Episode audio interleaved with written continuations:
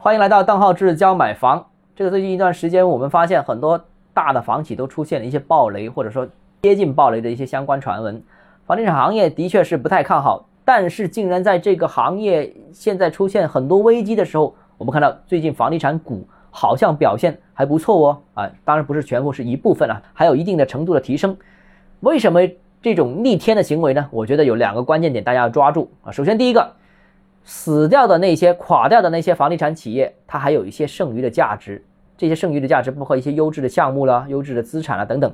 这些资产会被其他房地产企业上去把它肢解掉、把它吃掉。那这个是一个很难得的一些机会，因为房地产市场地价贵啊，通过招拍挂很多都是地王才能拿下来，所以很多项目要亏损销售。现在难得的有一些好的资产，那大家上去瓜分，这个是市场扩张的一个机会。另外呢？没有死掉的一些房企，没有垮掉的房企，可能遇到资金问题，需要采取收缩的办法。比方说，之前是一千亿的，现在要收缩到三百亿、五百亿，收缩。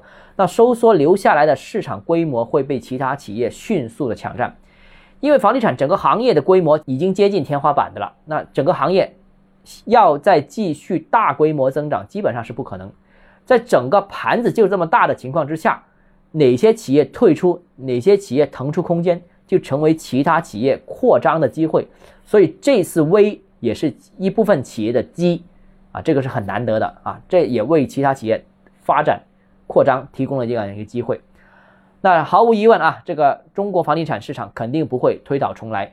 那在这么严厉的调控政策之下，部分企业倒下，那未来一定会出台一些温和的扶持性的政策，那这个也会为一些。资金好的、背景比较好的、安全的啊，然后央企、国企这样一些房地产企业提供了未来更好的发展机会与机遇，有市场的也有政策的，所以他们的机会来了。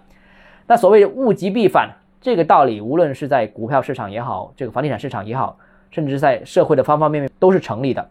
那现在跌势已经跌得这么狠了，未来可能会出台一些呃扶持性的政策。从目前情况下看。那不少房地产企业收缩到一定规模才能活下来，所以也有理由看好资金充裕的国企啦、央企啦或者部分民企。呃，当然从宏观上面看，国际民退这个是比较难改变的一个大趋势了。好了，今天节目到这里啊，如果你有其他疑问想跟我交流的话，欢迎私信我或者添加我个人微信邓浩志教买房六个字拼音首字母小写就是微信号 d h e z j m f，我们明天见。